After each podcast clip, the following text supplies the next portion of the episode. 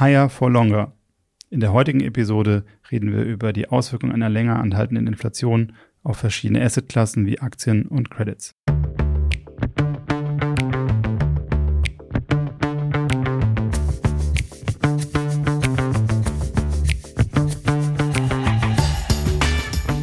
Hallo und herzlich willkommen zu einer neuen Ausgabe von The Message, der Investment Podcast. Und hi Uli, schön, dass du wieder dabei bist. Hi Olli, schönen Abend.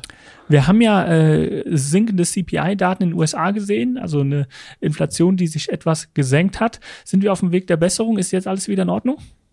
Oh, schwierige Frage. War das nur eine Schwalbe, die eine Inflationssumme macht? Ich weiß es nicht.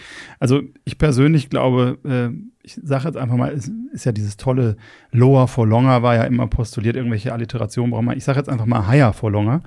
Und Higher for Longer meine ich die, die Inflation. Ich glaube, auch wenn wir jetzt da einen Rückgang gehabt haben, wir haben weiterhin das Problem, die Notenbanken wollen es natürlich durch Zinsanhebungen bekämpfen, aber die Inflation in vielen Bereichen kommt ja von der Angebotsseite und nicht von der äh, Nachfrageseite. Das heißt, natürlich können die Notenbanken die Zinsen weiter anheben und auch irgendwo vielleicht eine Rezession auslösen, aber dadurch wird kein Buschel Weizen mehr gefördert werden oder kein Barrel Öl mehr. Ähm, und solange der Krieg herrscht und diese ganzen ähm, angespannten Lieferketten sind, glaube ich, haben wir da weiterhin Inflationsdruck, der besteht. Was bedeutet es dann langfristig für die Inflation? Es gibt eine, eine Metastudie, also jetzt nicht über Meter, jetzt haben wir so viel Meter, wir haben Meter und Meter, also das nicht, sondern eine Metastudie. Das heißt, ähm, die Herren Havranek und Ruskan, ähm, die haben im Jahr 2012 sich mal irgendwie über 60 Studien angeschaut, wo es um das Thema Inflation ging. Ähm, und die haben letztendlich herausgefunden, dass so ein einprozentiger Anstieg des Zinsniveaus in den entwickelten Volkswirtschaften maximal zu einer Reduktion der Inflationsrate um 0,9 Prozent führen, aber das mit einem Zeitverzug zwischen zwei und vier Jahren. Ne? Für Deutschland, also entwickeltes Land, wären das irgendwo in deren Statistik, das muss man immer ein bisschen aufpassen, 33 Monate. Also das, jetzt, da muss man, glaube ich, einfach sagen, deshalb glaube ich, higher for longer. Wir haben weiter diesen Druck von unten aus der ähm, äh, Angebotsseite und ich glaube, wir sollten nicht den Fehler machen. Man sieht jetzt auch die neuesten Lohnabschlüsse die Leute nehmen das jetzt einfach wahr, dass Dinge teurer werden und fordern auch mehr Lohn oder die, wenn wir die ähm, Produzentenpreise gesehen haben, die ja auch einen, ähm, einen Zeitverzug haben. Es war letztens der Herr Sinn, der gesagt hat, irgendwie, da sind noch zweistellige Inflationsraten aus den Produzentenpreisen in der Pipeline. Ich glaube, man sollte nicht den Fehler machen, ähm, hier das zu früh abzuschreiben. Deshalb glaube ich, higher for longer ist leider ein Problem. Higher for longer habe ich verstanden, aber ähm, es ist ja das Ziel, diese Inflation Richtung 2% zu kommen. Wie lange dauert es, bis wir dahin zurückkommen? Also in dieser Metastudie wird eben beschrieben, dass von den Niveaus, wo wir jetzt sind, über 6 oder 8 Prozent, dass eine Rückkehr der Inflation unter 3 Prozent, also Richtung deiner 2 Prozent mhm. immerhin, auf Basis dieser historischen Daten zwischen 6 und 10 Jahren liegt. Also ähm, haben wir noch ein bisschen was vor uns da haben wir noch ein bisschen was vor uns. Und äh, ich meine, es gibt so einen schönen äh, Inflationsrechner, den habe ich im Internet gefunden, den können wir gerne verlinken. Und jetzt schätzt du mal, wenn du äh, 3% Inflation über 50 Jahre hättest, wie viel Prozent denn Uli, hör auf, stell mich hier nicht blöd. Gib mal einen Tipp ab. 50 äh, Prozent? Nee, das nicht. Ähm, es wären 77 Prozent, aber was man halt sonst sagen kann, machen wir ein anderes Beispiel wenn du, wenn wir jetzt sagen, die Inflation geht Richtung drei Prozent zurück und sagen wir mal, dass, äh, wenn wir jetzt dreieinhalb Prozent Inflation haben über 20 Jahre, dann wird es 50 Prozent sein. Ja, da hast ja. du recht. Das hast du tiptop ausgerechnet. Aber ich glaube, das ist einfach, wo, wo die Zuhörer und Zuhörerinnen sich ein bisschen sensibilisieren sollten. Ähm, wir hatten jahrelang eine Disinflation seit 2000. Wir hatten die Globalisierung günstige Energiepreise, günstige Rohstoffpreise.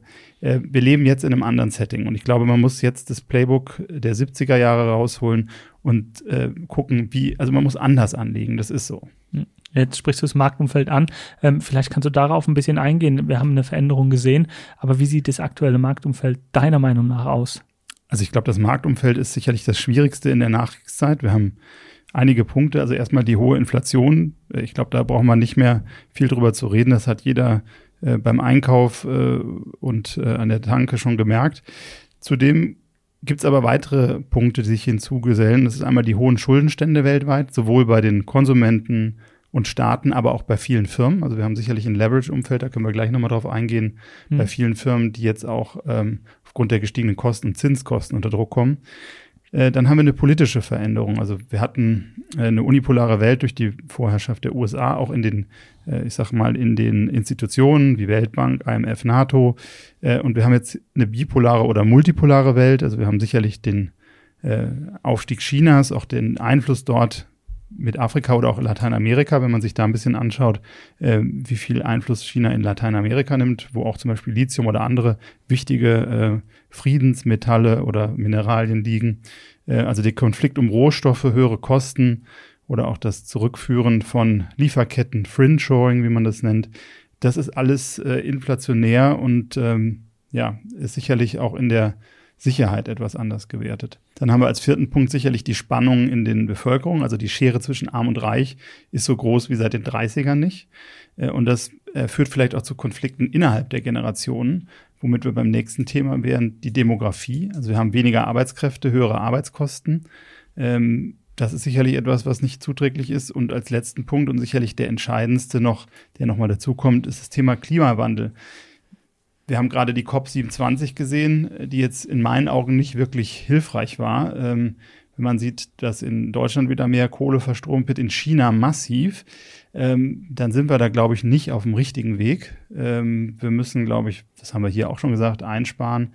Ähm, aber was für mich nochmal augenöffnend war, das war eigentlich ähm, das, was in Pakistan passiert ist. Also jeden Sommer ist da der Monsun und sorgt für starke Regenfälle. Aber in diesem Jahr war es stärker als je zuvor. Also der Regen hörte einfach nicht mehr auf äh, und sorgte dafür, dass der Indus über die Ufer trat. Und also über 400 Brücken, das muss man sich mal vorstellen, über 400 Brücken wurden weggeschwemmt, über 1700 Menschen getötet. Aber jetzt kommt das eigentliche. Insgesamt sollen mehr als 33 Millionen Menschen, Olli, 33 Millionen Menschen von dieser Flut äh, betroffen sein. Die Klimaministerin des Landes sprach von der größten Klimakatastrophe der Welt. Und um das mal ein bisschen griffiger zu machen. Wir haben 33 Millionen Menschen, das wären die gesamten Einwohner von Nordrhein-Westfalen, Bayern und Hamburg. Das sind 33 Millionen Menschen. Also das muss man sich einfach mal vorstellen. Ne? Die Frage, die ja da ist, ist, was muss noch passieren, bis es verstanden wird?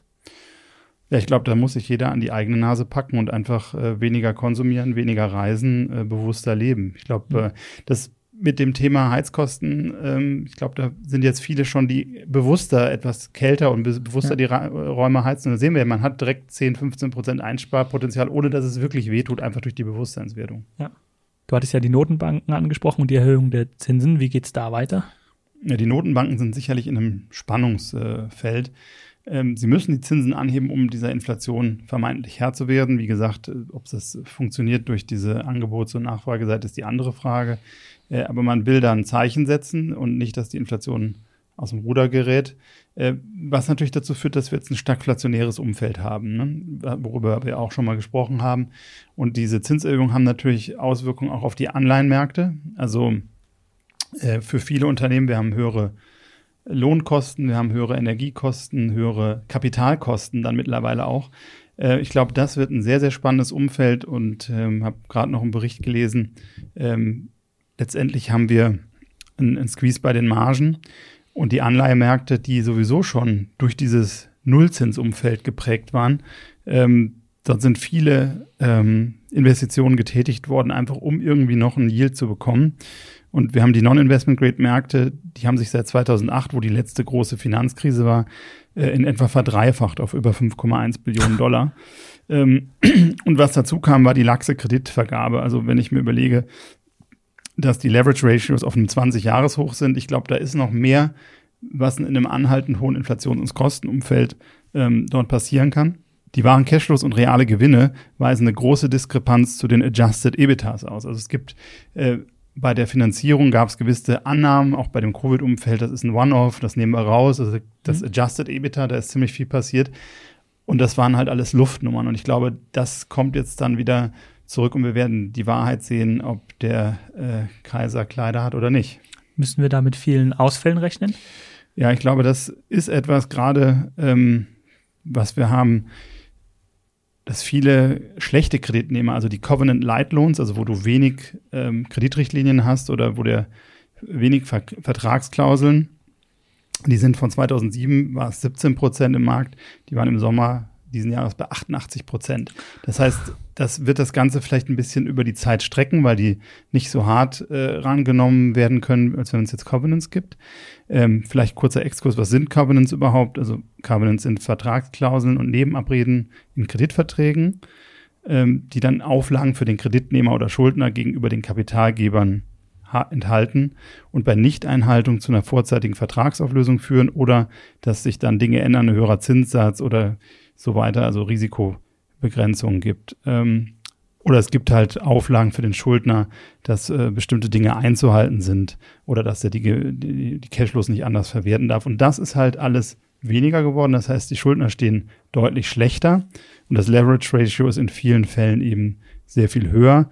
Das heißt, ich glaube, die nächsten 18 bis 24 Monate werden im Kreditbereich ein sehr, sehr spannendes Umfeld geben. Und ich könnte mir vorstellen, dass wir da analog zu 2008 äh, Generationen Kaufmöglichkeiten sehen.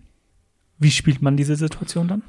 Also ich denke, wenn es zu großen Kaufchancen kommt, ähnlich wie 2008, sollte man jetzt schon nach aktiven Managern suchen, gute Credit Manager, die vielleicht auch Private Markets und Public Markets machen können, die die einzelnen Unternehmen wirklich bewerten können, die ein erfahrenes Team haben, äh, weil das ist noch wichtiger als Stockpicking, äh, sich wirklich mit den ja. Bilanzen da in der Tiefe auseinanderzusetzen. Ähm, aber ich glaube, das könnte interessant sein. Was ich mich persönlich frage, ist, wie sieht es eigentlich im Private Equity Bereich aus, äh, wo auch einige Player mit Zwischenkrediten vielleicht oder äh, unterwegs sind. Wie sind da die Bewertungen? Sind die auch zu hoch?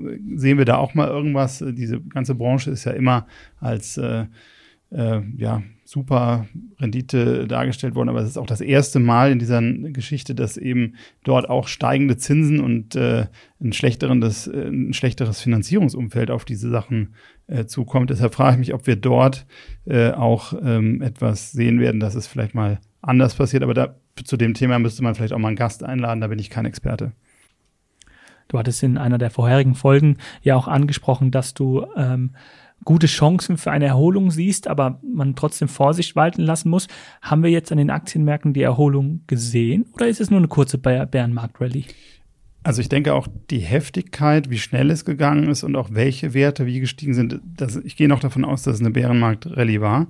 Ähm, nichtsdestotrotz kann man, glaube ich, insgesamt schauen, also wenn man dir, sich die Allokation anschaut, da würde ich langsam überlegen, da ein Shift zu machen. Also wir hatten sicherlich die Pleite jetzt mit dem ähm, Krypto, mit der Kryptobörse, das FTX. war FTX, das war vielleicht der letzte Call, dass man einfach sieht, das war vielleicht die, die letzte Sache, dass einfach dieses Technologie-Thema wirklich ad acta gelegt ist, dass die Leute da vorsichtiger werden und dass dort ähm, nicht mehr die Musik jetzt erstmal spielt. Ich glaube, das könnte so ein, so ein Punkt gewesen sein. Vergleichen wir da aber nicht fast unregulierte Märkte, wenn wir sehen, dass die zum Beispiel auf den Bahamas da saßen mit dem traditionellen Kapitalmarkt, wo sowas ja nicht mehr so häufig passiert? Ja, mir geht's mehr um Sentiment. Also das okay. ist ein Ausdruck dessen, was in diesen Dingen passiert ist, wie viel Geld, was zu günstig war, in irgendwelche Dinge geflossen ist, die mhm. man vielleicht nicht braucht.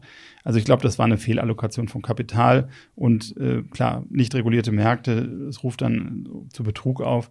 Aber ich glaube, dass insgesamt, glaube ich, ist diese Branche ein bisschen vorsichtiger zu mhm. genießen.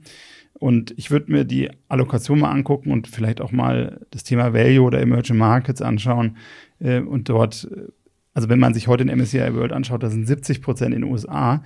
Und ich finde es ganz lustig, ich hatte hier was gesehen, äh, Feds Notes von Michael Smoljanski. Ich hoffe, ich habe ihn richtig ausgesprochen, gesprochen, von der Fed. Ähm, da ist eine Studie, können wir gerne, wenn es interessiert, zur Verfügung stellen. Ähm, tituliert The Coming Long Run Slowdown in Corporate Profit Growth and Stock Returns. Also da hat die Fed jetzt schon äh, im September etwas rausgebracht, dass sie eigentlich warnt, dass die amerikanischen Aktien vielleicht über die nächsten Jahre keine so gute Investition sind, dass man nicht so hohe Realrenditen wie in der Vergangenheit erwarten soll, was ja auch komisch ist, dass eine Notenbank oder eine Notenbank äh, nahe Organisation sowas schon tut.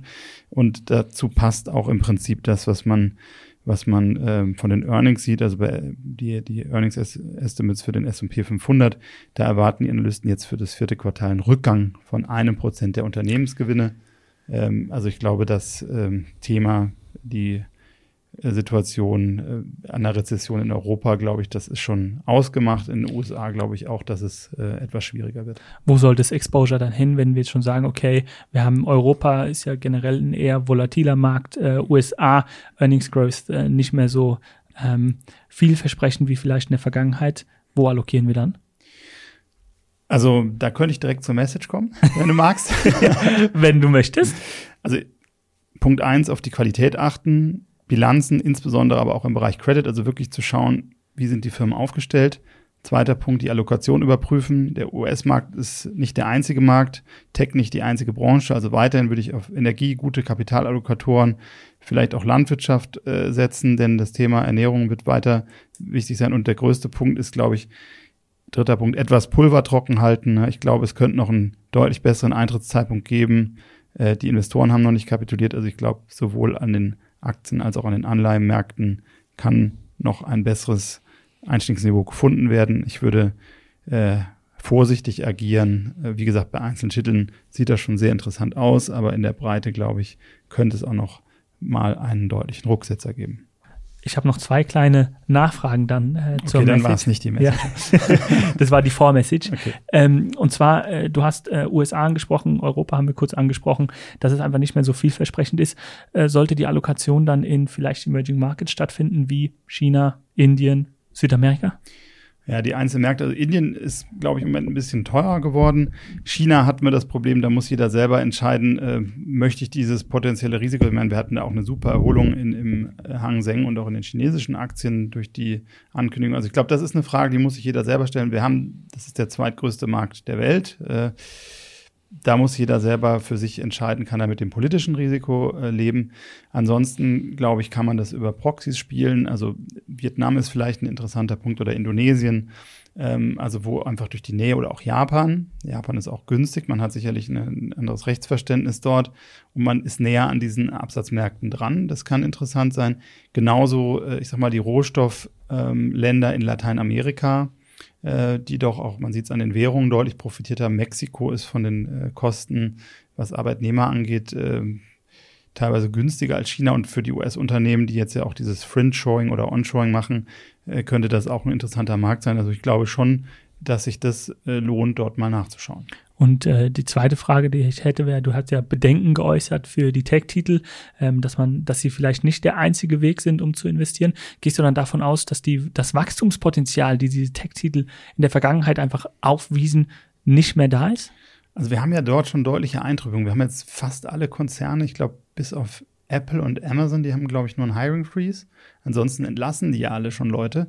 Also ich glaube, das äh, dreht sich gerade und die Bäume wachsen auch da nicht in den Himmel. Also man hat vielleicht manch einen Netzwerkeffekt überschätzt, beziehungsweise ist einfach so viel in mancher Bewertung schon drin, dass selbst wenn ein gutes Wachstum kommt, die Werte dann trotzdem in das Ganze reinwachsen. Also von daher glaube ich, ähm, ja, wir haben jetzt für diesen neuen äh, Part irgendwie andere Werte, äh, die, glaube ich, wesentlich interessanter sind. Dann sage ich vielen lieben Dank, Uli, dass du äh, wieder da warst und danke für deine Einblicke. Und vielen Dank, dass Sie auch eingeschaltet haben, wieder bei The Message, der Investment Podcast.